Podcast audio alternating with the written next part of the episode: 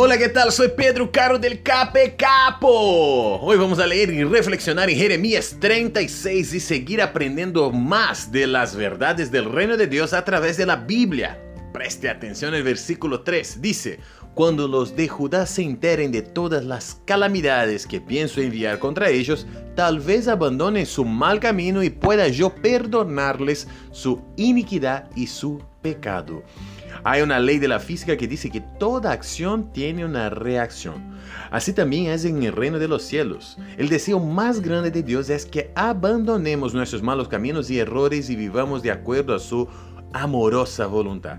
Nada más sencillo y poderoso que tener la confianza puesta en nuestro Padre de amor.